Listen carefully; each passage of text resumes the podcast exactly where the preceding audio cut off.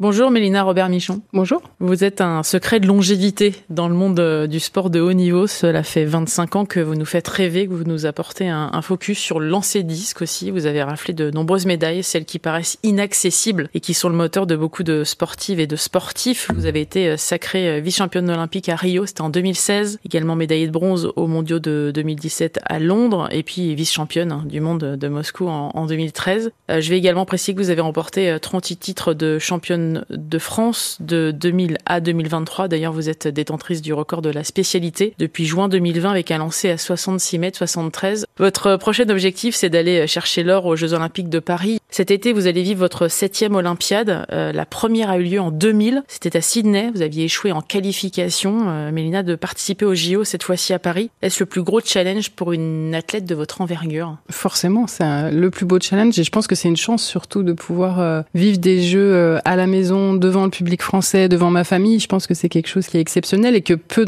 d'athlètes ont pu vivre. Donc euh, ça a été certainement une des motivations les plus fortes qui fait que j'ai continué et que je suis encore là. Vous avez euh, contribué euh, d'ores et déjà avec, à mettre le sport féminin à l'honneur sous le feu des projecteurs. C'était important pour vous ça? Oui, ça allait devenu. En fait, je me rendais pas compte qu'on ait besoin de s'exprimer, qu'on ait besoin de parler, de le mettre en avant parce que pour moi c'était une évidence. Mais malheureusement, c'était pas le cas pour tout le monde. Donc plus ça va, plus j'ai envie d'en parler, plus euh, j'ai envie de, de l'exposer pour montrer aux jeunes filles, euh, aux petites filles que quand on est une fille justement, on peut faire du sport et que c'est euh, au contraire, ça, ça, fait du bien pour plein de raisons, pas que pour la performance, pour la vie, euh, pour les rencontres, pour les voyages, pour tout ça. Moi, je dis souvent que le sport a changé ma vie et je me dis que j'ai envie que ça change la vie de, plein d'autres personnes et notamment des petites filles, forcément. Ça fait 25 ans que vous nous accompagnez et qu'on vous accompagne du coup parce que on est là aussi 25 ans que vous êtes sur le terrain, que vous vous entraînez avec parfois des blessures, des désillusions, des moments de doute, d'espoir, de tristesse. Qui explique cette longévité, cette envie de continuer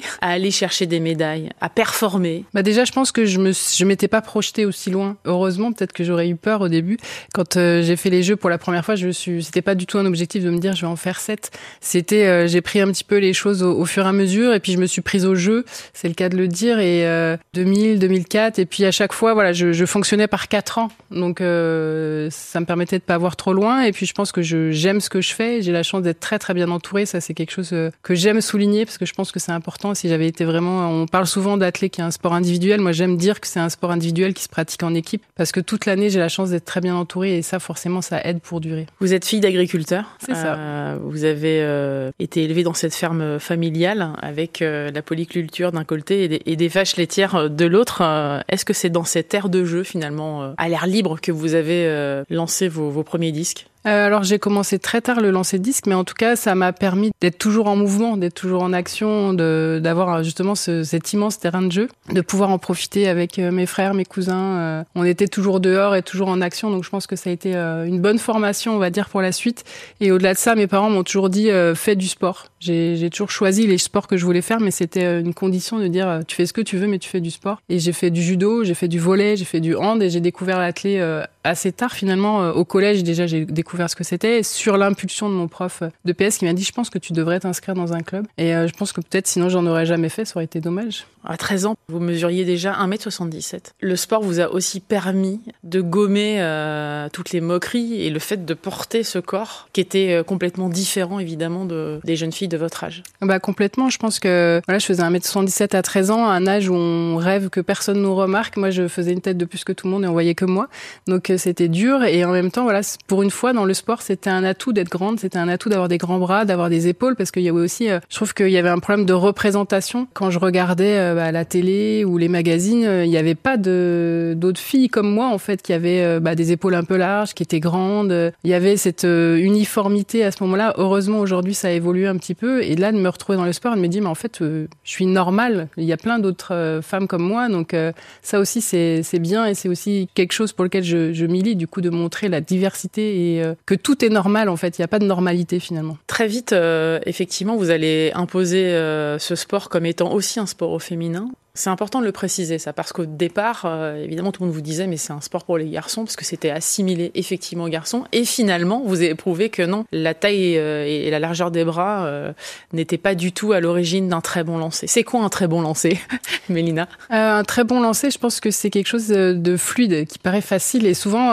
c'est le, le, retour qu'on me fait de dire, ah, mais ça a l'air tellement facile. Et ça, en général, c'est plutôt bon signe. Cette sensation de facilité, c'est que c'est bien fait, que c'est fluide, que tout glisse, tout roule, en fait et l'entraînement, c'est ça, c'est de répéter pour que le jour de la compétition, tout soit en place et que le cerveau euh, ait besoin de, et même pas besoin d'ordre, il, sait faire tout seul. En fait, même le, corps a intégré ce mouvement-là et tout est synchro, tout est, il y a plus besoin de réfléchir pour faire tout ça. Vous allez euh, très vite être repéré. C'est vrai que vous allez monter euh, très très vite mm. et toucher du doigt le, haut niveau. Est-ce que vous n'avez pas à ce moment-là grandi trop vite finalement? Non, parce que j'ai eu la chance de, déjà de commencer assez tard finalement, de rentrer en rentrant au lycée. Donc j'avais 15-16 ans, donc j'ai pu avoir, j'ai envie de dire, ma vie euh, normale de, de, petite fille, d'ado euh, classique. Et j'ai vraiment commencé à m'entraîner sérieusement euh, vers 17-18 ans. Donc à ce moment-là, c'était un choix que je faisais moi. C'était important aussi de dire bah, là, ça me plaît, j'ai envie de le faire et c'est moi qui l'ai décidé. Donc déjà, je pense qu'on le vit, on le vit complètement différemment. Et j'ai pas l'impression d'être passé à côté de, de, quelque chose. Au contraire, moi, le sport m'a beaucoup apporté. Alors oui, il y a des moments difficiles. Oui, il y a des choix à faire. Souvent, on parle de sacrifice. J'aime pas ce mot parce que c'est des choix que j'ai faits. J'estime que si c'est des sacrifices. C'est pas le bon domaine, c'est pas ce qu'il nous faut. Donc euh, j'ai fait des choix, mais j'ai pas l'impression que ça m'ait empêché de faire euh, ce que j'avais envie de faire. Je voudrais qu'on parle des premiers euh, JO. Ça fait à peine 5 ans, 5-6 ans que vous pratiquez ce sport-là quand vous arrivez pour essayer d'aller décrocher une médaille et vous ne passez pas le cap des qualifications, mais on sent que là, il se passe quelque chose et que vous vous décidez que la prochaine fois que vous, reviendrez, vous ne lâcherez rien. Oui, ça a été un déclic de me dire, euh, je pense que j'avais un peu ce, syndrome de l'imposteur, un peu de dire, euh, pour moi, il y avait des athlètes qui étaient en capacité de gagner des médailles et des athlètes qui se qualifiaient au jeu, et moi, je me sentais plus dans la dans la catégorie déjà de me qualifier, ça sera déjà bien. Et c'est venu petit à petit, en fait, je me suis euh, construite et au fur et à mesure, je me suis rendu compte que bah, moi aussi, j'ai envie de faire partie de cette, cette équipe qui va chercher les médailles et pas de ceux qui sont juste là euh, pour participer. Et ces premiers jeux, c'était magique parce que je, vraiment, j'ai regardé ça avec des yeux d'enfant, de me dire waouh, j'ai déjà beaucoup de chance d'être ici et tout me paraissait immense. C'est vrai que je, je, me vois encore sur le stade euh, olympique qui était un stade qui était immense de mémoire. Il y avait plus de 100 000 places pour mes qualifications, euh, je mets mon premier 10 dans la cage et on entend le, le haut du stade. Et là, je me dis, ah oui, mais en fait, tout le monde suit ce que je fais. Enfin, là, c'était une pression un peu énorme d'un coup. Et je pense que je m'en suis pas remise. J'ai eu du mal à, à, finir la compétition. Mais, mais en même temps, je me suis dit, ouais, c'est ça, ça me plaît. J'ai envie de faire ça. Donc, euh, ça a été un vrai déclic pour la suite. Bon, ensuite, il va y avoir Athènes, Pékin, avec des étoiles plein les yeux, et Londres. Quand vous participez, vous êtes devenue maman. Ça, c'est un moment très fort pour vous parce que euh, vous allez faire un lancer exceptionnel. C'est-à-dire que votre fille va devenir un moteur et vous vous donnez encore plus envie d'en découdre. Oui, Londres, ça a été beaucoup d'émotions parce que je partais, c'était mes, mes premiers derniers Jeux Olympiques. J'avais envie de dire, pour moi, c'était clair que c'était les derniers et je vivais ça donc avec beaucoup d'émotions, de me dire j'avais envie de profiter de, de, tous ces instants. Le stade était fou, l'ambiance était vraiment dingue et, euh, et finalement de, de, faire cette performance-là, ça a été de me dire mais euh, cinquième, c'est, tout près d'un podium, je peux pas m'arrêter euh, aussi près. J'ai envie de dire, c'est, j'ai pas envie plus tard de me dire, de regretter, de me dire mais cinquième, si t'avais continué, quand t'es cinquième, tu fais partie de celles qui peuvent monter sur le podium. Là, tu changes d'équipe, tu fais plus pour participer, tu fais vraiment. Je me dis, je peux pas m'arrêter aussi près, c'est pas possible. Et ça a été une motivation. Et pour revenir sur ma grossesse, je pense que ça a été un déclencheur et si j'avais pas eu cette coupure pour ma grossesse, peut-être que j'aurais pas eu les résultats que j'ai eus. Ça m'a permis de, de, faire le point, déjà d'avancer dans ma vie perso, de vivre un petit peu les choses différemment et de faire le point avec moi, de me dire, euh, à force d'enchaîner un petit peu toutes les saisons, on perd un peu le fil de pourquoi on fait ça. Et euh, de faire cette pause-là, voilà, ça m'a permis de me dire, mais ça me manque et j'ai envie d'y retourner et, euh, et, je sais que ça va pas durer, donc j'ai envie d'en profiter. Donc je suis arrivée avec un état d'esprit un petit peu différent et je pense clairement que c'est celui qui me correspondait le mieux finalement. À Londres, ce qui est incroyable, c'est que vous comprenez que vous lancez euh, en premier. Et là, vous vous dites, euh, il faut que je marque le coup, il faut que je les assomme. Euh, Alors ça, c'était à Rio. à Rio, pardon. Voilà, Rio. Et, ça, c'est un, un, point qui est extrêmement important. Je voudrais qu'on y revienne parce que c'est magique, en fait, ce qui se passe à ce moment-là. Voilà, à Rio, c'est un, un, mode particulier parce qu'on a eu les qualifs le soir et la finale le lendemain matin. Et du coup, là, je me couche. Déjà, il est tard, le temps de rentrer. Il était plus d'une heure du matin. À 7 heures, on repartait déjà. Et je, je vois que la liste est sortie et que je lance en premier. Et je me dis, voilà, c'est, c'est ta chance, en fait. C'est, euh, je commence à connaître mes adversaires et je me dis, si je fais un bon premier essai, je sais que ça va les assommer un petit peu. Et je me dis, bah voilà, t'as ton destin entre tes mains et tout dépend de toi. Voilà, fais ce que tu as à faire et ça va bien se passer. C'est dur d'avoir la deuxième euh, médaille et pas la première Oui et non, c'est-à-dire qu'il y a forcément euh, la, première, euh, la première place, c'est toujours au-dessus de tout, mais en même temps, je veux dire, ça a été tellement long pour avoir cette médaille que je pouvais que la savourer aussi.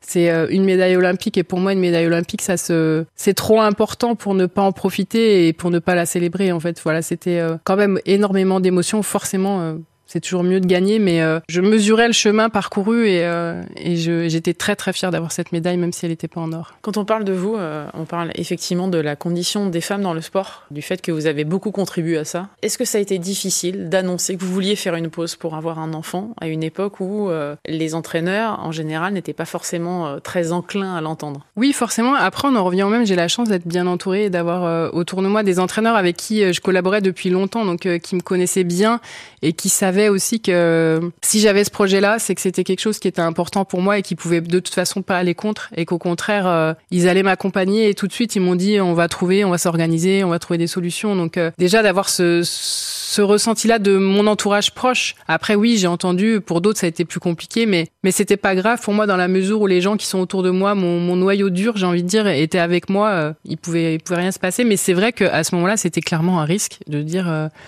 bah oui, j'ai envie de faire une pause et, et, euh, et qui même me suivent, j'ai envie de dire. Et, euh, et finalement, c'est euh, ça s'est quand même plutôt bien passé. Mais de toute façon, je pense que j'étais tellement décidée que voilà, on pouvait me dire n'importe quoi, c'était pas au contraire, c'était plus une motivation de dire mais si vous allez voir que j'ai raison quoi. En tout cas, vous avez montré qu'on pouvait euh, allier euh, sa vie de femme et la vie d'une athlète de haut niveau et ça c'est quand même quelque chose de nouveau, de, de récent euh, qui n'est pas vieux inévitablement, qui fait changer les mentalités aussi, qui montre aussi le chemin qu'il y a encore à parcourir. Il est encore long ce chemin-là. Oui, il est encore long. Après, j'ai quand même vu l'évolution du coup par rapport à, entre ma première et ma deuxième grossesse, j'ai pu voir que les choses étaient quand même accueillies différemment qu'il y a pas mal de choses qui évoluaient, que ce soit sur les contrats notamment, euh, sur le regard des gens aussi, parce que c'est vrai que sur la première c'était ah bon mais euh, t'arrêtes ta carrière. J'ai dit non non je, je, fais juste une pause. Ah bon est-ce que tu penses que tu vas retrouver ton niveau? Mais le but c'est pas de retrouver mon niveau, c'est de continuer à progresser. Enfin voilà j'ai senti quand même l'évolution sur euh, sur les remarques générales on va dire, mais il y a toujours du mieux à faire et je pense que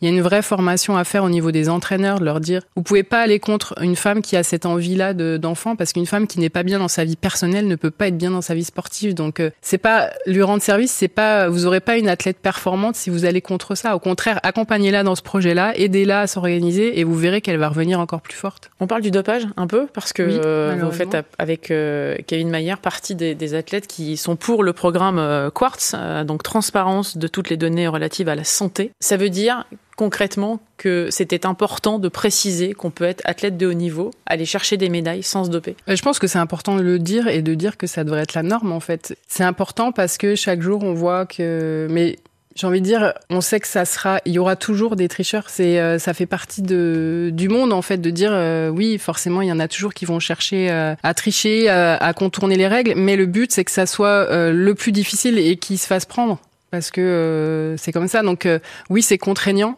On le sait euh, de pouvoir, on doit à chaque fois remplir où on est tous les jours, un créneau d'une heure par jour pour être contrôlé. Tout ça, oui, c'est contraignant, mais en même temps, c'est aussi comme ça qu'on va réussir à faire avancer les choses. Donc s'il faut en passer par là, et eh ben tant pis, c'est contraignant, mais je pense que c'est nécessaire. On a toujours des doutes quand on est athlète par rapport à d'autres athlètes. Est-ce que ça crée une tension, ça, de se dire c'est pas possible, c'est pas juste? Ça peut arriver, mais je pense que moi, en tout cas, je suis dans l'idée de me dire, je préfère ne pas y penser parce que sinon on perd trop de temps, trop d'énergie, pas vu, pas pris pour l'instant. Voilà, c'est malheureusement comme ça. Et j'ai, moi, j'ai confiance de me dire à un moment donné, si vraiment il y a quelque chose, euh, vu tout ce qui est mis en place, les contrôles, le suivi, forcément ça va ça va sortir. Alors le pire des la pire des choses pour moi, ça serait de récupérer une médaille sur tapis vert comme euh, on a on pu le vivre plein d'athlètes. Je pense que ça c'est vraiment ce qu'il y a de pire de se faire voler ces moments, euh, ces moments-là qui sont forts, ces, ces moments d'émotion. Voilà, j'ai envie de dire, moi j'ai vu l'évolution en tout cas sur ma discipline, notamment sur les performances, sur les gabarits.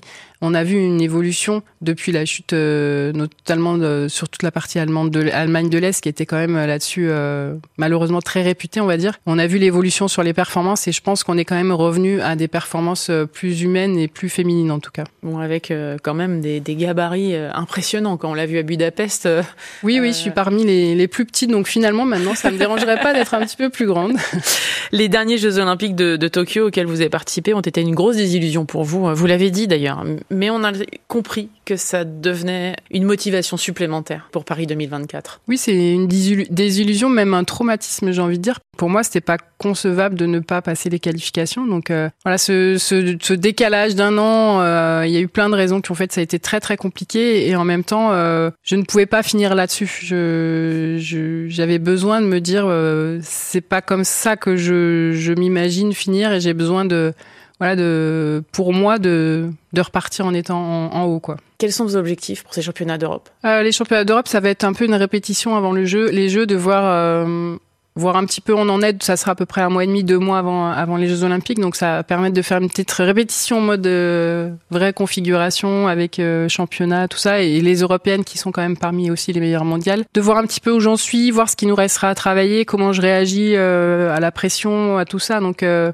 pense que ça va être une bonne répétition et une bonne prise de repère pour la suite, même si ça sera pas l'objectif de l'année. Et clairement, l'objectif, ça, ça sera Paris. C'est quoi un entraînement Mélina, pour vous C'est quoi une semaine d'entraînement? Voilà, une semaine d'entraînement, c'est euh, une dizaine de séances de lancer. Alors ça peut être du disque, ça peut être euh, des choses plus, des disques plus lourds, plus légers. On essaye de varier au maximum des choses, euh, des lancers en avant, en arrière pour renforcer. Et après, ça va être cinq séances de prépa physique, musculation pour justement équilibrer, parce que je lance toujours du même côté. Donc essayer d'équilibrer mon corps et puis aussi le renforcer et, et, le rendre encore encore plus fort pour être capable de tenir de plus en plus des tensions de plus en plus fortes et du coup de lancer de plus en plus loin. Est-ce que c'est dur, euh, effectivement, de, vieillir, entre guillemets? Est-ce qu'on le ressent dans son corps d'athlète? Est-ce qu'il y a des choses qu'on justement renforce davantage pour éviter les blessures?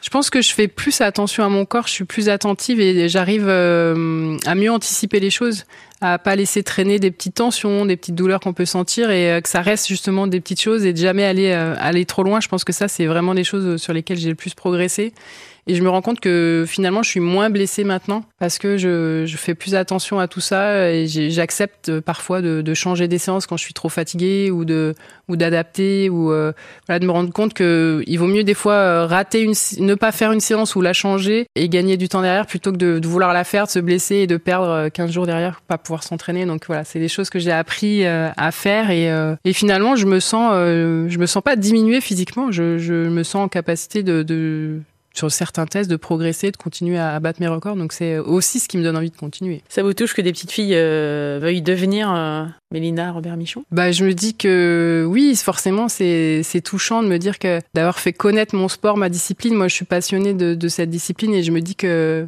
euh, il y, a, y, a, plein de choses à, à y gagner. Donc si ça peut mettre un peu la lumière sur cette discipline, tant mieux parce que je trouve que elle est méconnue et que finalement elle a tellement de choses à apporter que ça serait dommage qu'il n'y ait pas plus de monde qui en profite. 25 ans en équipe de France, 25 ans à toucher du doigt le plus haut niveau mondial, record woman national depuis 2020, 9 finales mondiales euh, sur 10 participations avec une médaille d'argent olympique, une médaille d'argent et une bronze mondiale. Une piste de stade qui porte votre nom, si je le précise, hein. ça c'est un moment très fort. Votre parcours est unique dans le monde. Est-ce que vous êtes fier de ce parcours? Mélina, que vous avez déjà accompli. Oui, très très fière, parce que je pense que même dans mes rêves les plus fous, j'aurais jamais imaginé justement à 13 ans avec mon grand corps qui, qui servait à rien là, que je, je pouvais euh, faire tout ça et que je pouvais justement euh, à mon tour inspirer euh, des jeunes filles ou des enfants qui se disent bah tiens moi aussi j'ai envie de faire ça. Et ça je suis j'en suis très fière et je pense que voilà j'aurais jamais imaginé ça. Et je pense que c'est ce qu'il faut retenir c'est ça c'est de se dire que voilà même du fin fond de la campagne de n'importe où qu'on vienne on a toujours euh, quelque chose à, à, à, accomplir et on a on a tous la possibilité de se réaliser. Et je pense que c'est ça c'est le, le plus c'est le plus chouette de me dire que